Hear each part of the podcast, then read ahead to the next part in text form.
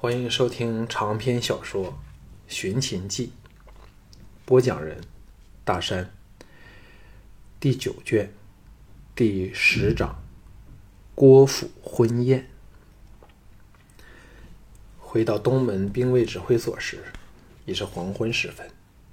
藤毅刚练兵回来，两人到了放满了竹简帛书的宗卷室说话。藤毅大致向他报告了城防的情况。结语道：“现在邯郸可用之兵，实际上只约多于两万人，其他的都是老弱妇孺，又或是全无训练的新兵。有起事来，只会碍手碍脚，图乱士气军心。”项少龙说：“兵贵精不贵多。”二哥设法把新兵和老弱者调往城外几个营地，让他们接受训练和做些预防性质的工作。好了，向唐毅道：“若要做这种调动，只是三弟手上的一半军服也不行，必须得孝成王把另一半虎符也授你才成。”项少龙道：“这事儿包在我身上。”接着。说出了赵牧提到的那四名偏将的事儿。藤毅一听便明了，笑应道：“晓得了，我可保证把他们名声实降，使之一筹莫展。”项少龙叹道：“若非有二哥助我，只是城防复杂无比的事物，便可把我烦死。真想不通，以前越城怎可以夜夜笙歌？”还藏纳了这么多女人呢。藤毅笑道：“道理很简单，繁重的都由副将赵明雄做了，功劳则当然归他。这赵明雄实在是个人才，只是因由廉颇提拔出来，才一直受到排挤罢了。听说岳城数次想换掉他，都被你的雅儿亲自向孝成王说相保住了。”想不到，雅儿对孝成王这么有影响力。项少龙沉吟片上，问起城外的齐军。藤毅说：“我派人派人在驻扎城北二十里的齐军营地四周设立哨岗，日夜不停地监视他们的动静。表面看来，营地全无异样，甚至看不到有加紧训练的情况。”但我却怀疑他们在暗辟地道。由于他们非常小心，所以才察觉不到。此事儿我已交由小俊去侦查，很快应有回音。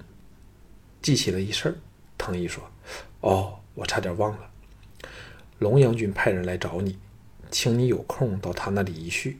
还有，就是郭纵今晚又在府内大排宴席，这次不但有你的份儿，连我都没有漏掉呢。”项少龙和他对望一眼，都摇头叹息，不胜感慨。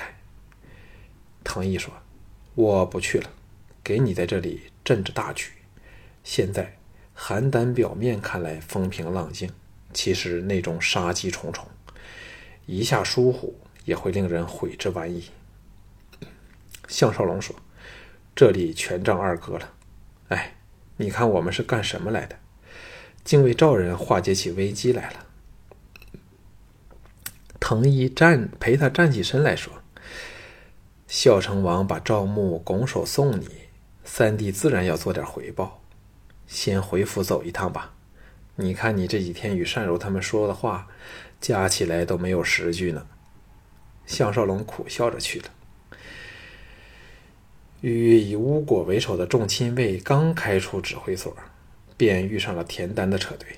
项少龙自然知道田丹是特意来找他。连忙钻上他的马车去。那刘氏兄弟仍然默坐车尾。项少龙坐到田丹身旁时，这权倾齐国的人物微笑道：“董兄当城守非常出色，令整个形势气象都焕然一新呢。”项少龙谦让两句后说：“为了取信孝成王，我派了人监视田相的护驾车车队。”请田相见谅。田丹欣然一拍他肩头，笑道：“我田丹岂是不明事理的人？接着陈胜说：“查清楚了，是谁暗杀岳城了吗？”项少龙差点招架不来，忙说：“若我估计无误，定是项少龙所为。因为几天后，便在邯郸附近一条小村落发现了他的行踪。”田丹高深莫测的微微一笑，淡淡的说：“此事定是项少龙所为，其他人都没有非杀岳城不可的理由。而且，岳城只是他第一个目标，第二个目标若非赵牧，就是孝成王。”项少龙感到整条脊梁骨都凉森森的，非常难受。田丹冷哼说：“假设是项少龙所为。”这问题便非常有趣了，他究竟潜伏在邯郸城内哪个秘密处所呢？谁做他内应，使他可如此精确地把握岳城的行踪？董兄可回答这些问题吗？项少龙沉声说：“若我是项少龙，定不会蠢的躲在城里。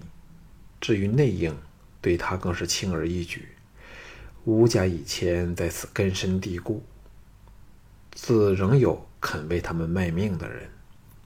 田丹微笑说：“可是他为何要打草惊蛇，杀死岳城呢？若论仇恨之深，何时才轮得到岳城呢？”项少龙心中凛然，完全摸不着田丹说此事的用意，皱眉反问道：“田相又有什么看法呢？”田丹望望帘外暗黑的街道，一字一字缓缓的说：“项少龙是早回来了，我感觉得到。”项少龙吓了一跳，低声说：“田相知否？他在哪里？”暗想：只要他指出自己，立时便出手把他杀了。至于后果如何，也不顾得那么多了。田丹长长的吁出一口气，说。项少龙是我所知的人中最厉害的一个。孝成王平白的把他放过，等若错过了赵国中兴的千载难良机呀！摇了摇头，再叹一口气后，拍拍项少龙肩膀说：“记着我这番话，越城的禁卫家将里必有奸细。只要详细调查当晚越城的侍卫中有哪些人借故没有随行。”便可知谁是内应。这事儿，你去给我办好。若能抓得项少龙，我便可以用他来做几项精彩的交易了。项少龙愕然说：“什么交易？”田丹淡淡的说：“例如，向赵雅交换他手上的鲁公秘录。”项少龙不由得心生寒意。这个人实在太厉害了。若非自己。有董马赤这身份，可以用妙不可言的方式和他玩这个游戏，说不定真会一败涂地。此时，马车驶上通往郭府的山路，车厢颠荡着。田丹看似随意地说：“董兄的守城法是从哪里学来的？”项少龙早预了他会有此一问，耸肩说：“我老董。”差不多每件事儿都是由实际经验得来，打的仗多了，自然懂得练兵；与马儿相处多了，便知道他们的习性，实在算不得什么。田丹沉吟不语，好一会儿后才说：“董兄为何忽然看得起我田丹呢？”项少龙装出了诚恳之色说：“养马之人，首先就要懂得相马。”田相请勿见怪，以马论人，在鄙人所遇的人中，无人及得上田相的马马骨。田丹为之啼笑皆非，但千句万句马屁不绝，虽然接受，说：“你小心点，李渊，此人心胸狭窄，对你恨意甚深，不置你于死地绝不甘心。尤其是近日赵雅逃进了你的怀抱里。”使他夺取鲁公秘录的好梦成了空，更不肯轻易的罢休。项少龙此时更无怀疑，偷袭龙阳军者，非田丹和李元两人莫属了。此时郭府在望，项少龙心中暗叹，想回去见见单柔和田氏姐妹一面而不得，知不知会否见到季嫣然、赵雅，又或赵芝呢？工作却使人失去了很多生活的真趣儿啊！郭府张灯结彩，宾客迎门，气氛热烈。项少龙在进府前溜出车外，避免与田丹并肩面临的场面。当他继田丹之后，踏进府门时，田丹正在郭纵殷勤欢迎中。逐一与慕名的赵国权贵行见面礼，吸引了所有人的注意力。项少龙心中暗喜，辞退了引路的抚卫，溜到主宅前那美丽的大花园里，深深吸几口清凉的空气时，香风飘来。项少龙回过身时，赵雅喜滋滋来到他身旁，一把挽着他的膀子，拉着他往位于园内美景核心的其中一座小亭走去。欣然说：“雅儿还以为董爷没空来了，嗨，董爷真行，只是几天功夫，便弄得邯郸士气大振，防务周密。现在再没有人怀念越城了。步过两道小桥，他们来到了位于小湖之上的亭子，人声灯光，像有另一个世界传来般。这里却是……”却似是个隔绝了凡俗的宁田天地。项少龙挨着石兰，伸手搂着他的小蛮腰，微笑道：“我决定了，为你王兄解掉邯郸的危机，你该怎么谢我？”赵雅娇躯轻颤，靠入他怀里说：“那雅儿只好痛改前非，一心一意做董爷最乖最听话的女人了。”接着低声说。你真的能不念旧恶？雅儿真担心王兄受不起再一次的打击了。项少龙淡淡的说：“放心吧，本人自有妙计，保证事后你王兄根本不知项某人曾来过邯郸，还当上了城守。”赵雅一怔说：“怎么可能呢？”项少龙不悦不悦的说。你总是比别人对我没有信心的。”赵雅惶然道，“雅儿不敢了。”项少龙见他吓成这样子，心生怜意，亲了个嘴儿，笑道：“不用惊慌，只要你言行合一，我怎会不疼爱你呢？”赵雅悠悠地说：“你真会带人家走吗？”项少龙知道他成了惊弓之鸟，最易胡思乱想。做无谓的担忧，郑荣说：“我董匡哪有闲情来骗你这个到处找寻那粒蜜糖的可怜女子呢？”赵雅俏脸一红，跺足嗔道：“人家真不甘心，你变了董匡，人家仍要情不自禁的钟情于你，还要投怀送抱，受尽你的欺压。”项少龙开怀大笑，手往下移。大力拍打了他两记龙臀，说：“今晚郭府为何要大排筵席呀？”赵雅奇道：“你真是忙得昏天黑地了，连郭财主要把女儿许给李元也不晓得。”项少龙一震，说：“郭纵真的要走了，你王兄肯放过他吗？”赵雅叹了一口气道。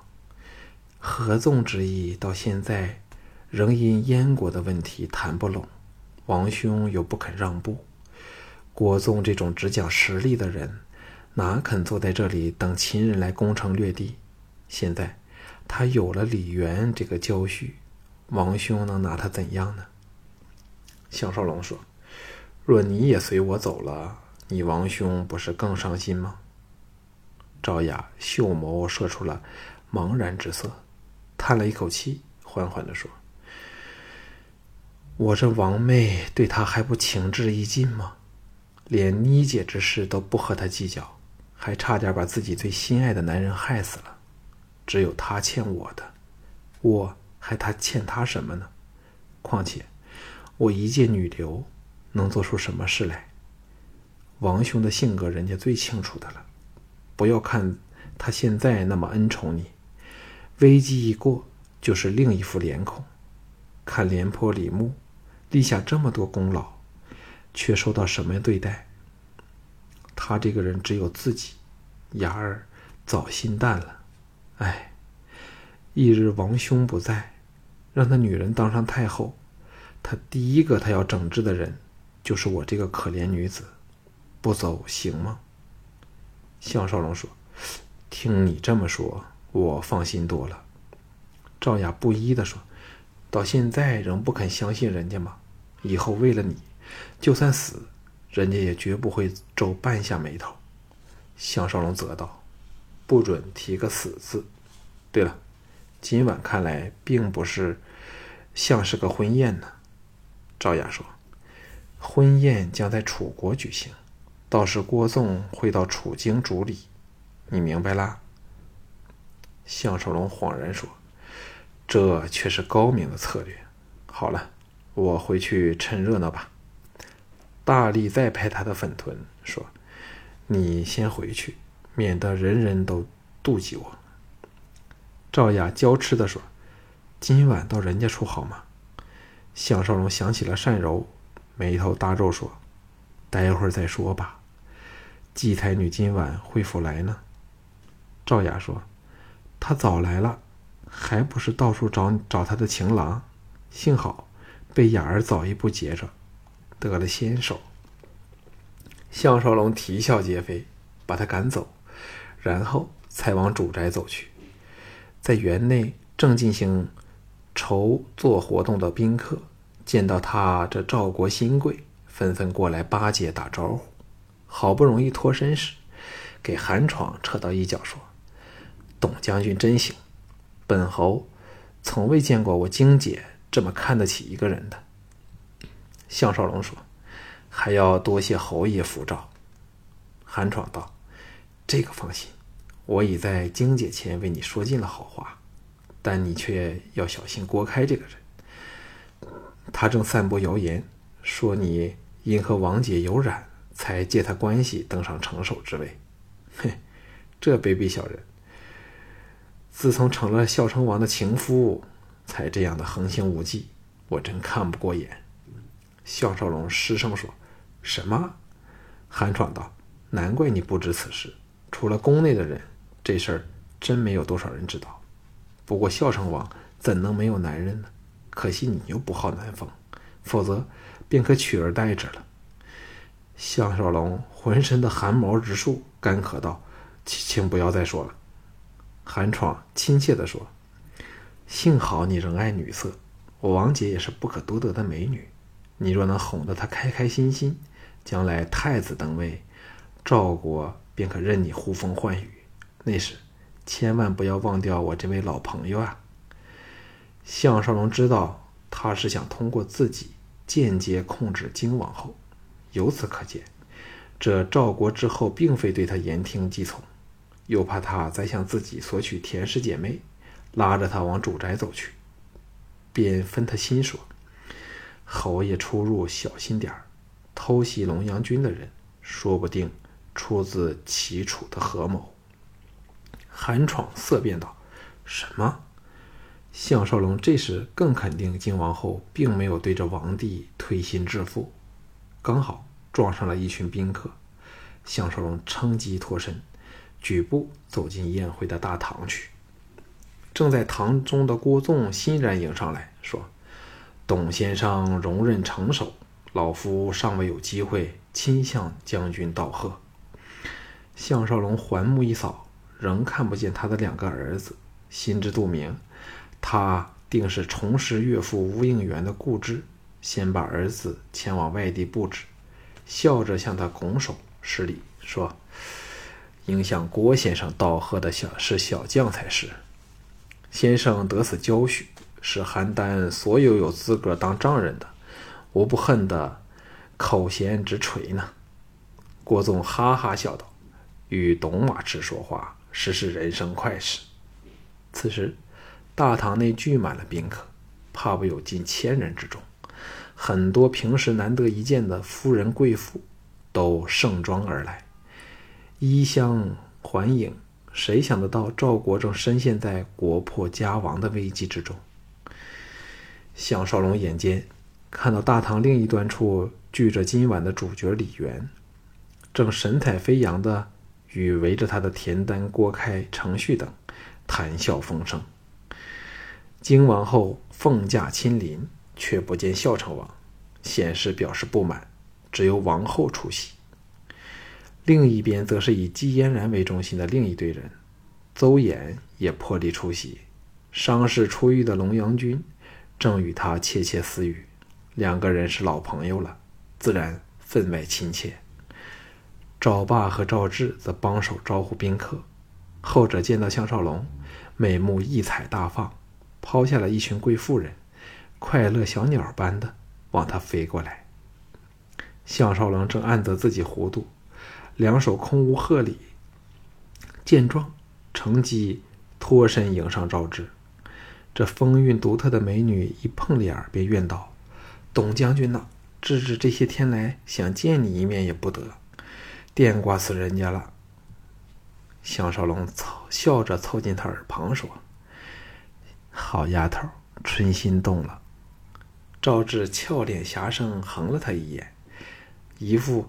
本姑娘是又如何，不是又如何的动人姿态，低声说：“我不管你怎么说，总之，志志今晚要来陪你。”项少龙想起赵雅，苦恼的差点呻吟起来，苦笑道：“陪什么呢？”赵志大窘，推了他一把，嗔道：“人家不理你了。”扭身落荒逃去，钻进了宾客堆中。项少龙头大如斗的朝李渊走去。高声道贺，李渊露出了不自然的神色，勉强还礼，说：“董兄如此得贵王和金王后恩宠，李某也要向董兄恭贺才对呀。”项少龙见他特别提起正与田丹在一旁的金王后，知道是暗讽自己与他有了私情，故作听不懂的说：“怎及得上国舅爷？”有位王后妹子呢，不理李渊难看的脸色，向金王后和田丹施礼后，眼尾都不忘另一旁的郭开和程旭，转向季嫣然那一组人去了。季嫣然顾忌龙阳君，不敢表现出惊喜之情，只是淡淡的笑道：“像是很久没有见过董先生了。”邹衍也只是礼貌性的。循例的打招呼，反是龙阳君向他热烈祝贺后告了个罪，在季嫣然绝不愿意的眼光下，扯着他到了一角，说：“我派人去找过你，却刚好你到了宫里去。”项少龙心中一动，低声说：“有什么事儿？”龙阳君压低声音说：“我刚接到大梁来的秘密消息，信陵君。”派了一批高手来邯郸，看来是要对付我。现在我身旁仍虽仍有数百的亲卫，便算得上是高手的，却没有多少个。总不能从我魏境调一营兵将来守护我。你可否加强城防呢？项少龙心中一凛，沉声说：“有没有那批人的资料？”龙阳君苦恼摇头。项少龙说：“邯郸每天有城郊和外地来赶市买卖的人这么多，又不能关闭城门，除非像项少龙般知道我们清楚知道目标是什么人，否则真是防不胜防。这样吧，我有手下精挑一批人出来，日夜贴身保护君上。是了，君上没有什么事儿了吧？”龙阳君颇有虎落平阳的感叹。说：“现在仍不宜有任何剧烈动作，否则我何用怕了信陵君的人？我们大王已派了一旅精兵，好接我回大梁。只要多挨几天，我便可以走了。”项少龙说：“君上不理合纵的事了吗？”龙阳君沉着脸冷哼说：“我早多次的表明立场，没有诚意不合纵也罢。我会留个下人来听消息的。接着，两眼射出了炙热的光芒，探手过来，暗暗紧握他的手，说：“奴家除大王外，从未像对董兄般的如此感激一个人。无论发生了什么事董兄，请勿忘记，在大梁有个人正盼着你。”项少龙给他摸得浑身酥麻，既尴尬又难过，但是。看到对方那孤苦无依、深情似海的样儿，又不忍挣脱他的掌握。幸好，很多时候他都不自觉地把这娇美的男人当成了是女人，心理上才好受点安慰地拍拍他肩头说：“董匡晓得了，路上珍重。”龙阳君识趣儿地松开了手，刚好，此时韩闯走来。项少龙怕他向自己索取田氏姐妹，忙向龙阳君说：“君上，请帮忙缠住此人。”龙阳君微一错愕，旋即欣然去了。姬嫣然这时也借邹衍之助，由一群仰慕者里脱身出来，向他娇嗔说：“董匡，你忙的连见人家一面的时间都没有吗？”项少龙很想说。就让老子今晚来和你上床吧。可是想起赵雅和赵志，偏偏这么简单的一句就可令俏佳人转颠为喜的话，就是说不出来。幸好仍有转移他注意的妙计，低声说：“龙阳君刚告诉我，信令君派高手来了。”邹衍吓了一跳，说：“他们来干什么？”季嫣然气鼓鼓地说。人家早说过，他定要夺回鲁公秘录吗？有什么好大惊小怪的？董匡，你是否不理嫣然了？这回真是最难消受美人恩了。项少龙陪笑说：“你不怕邹先生笑你吗？”心中暗叹，才歇了几天，难道今晚又要连赶三场？季嫣然娇媚的看了邹衍一眼，嫣然一笑说。什么？邹先生这么见外？现在他是人家的干爹呢。没人在时，你这没心肝的人也要改变称呼呢。项少龙哑然望着含笑的邹衍，笑道：“那我也没有好顾忌的了。今晚，董某便来把心肝掏出来，让姬才女处置吧。”季嫣然这才转嗔为喜。项少龙乘机问道。季小姐用了什么方法才能绝了李元那家伙的痴想，肯迎娶郭家姑娘呢？季嫣然苦恼地说：“什么方法都不成，他今天才来找我，说正虚位以待，却给我把他轰了出去。”李元这时不断的往他们望过来，露出了记恨的神色。钟声响起，入席的时间到了。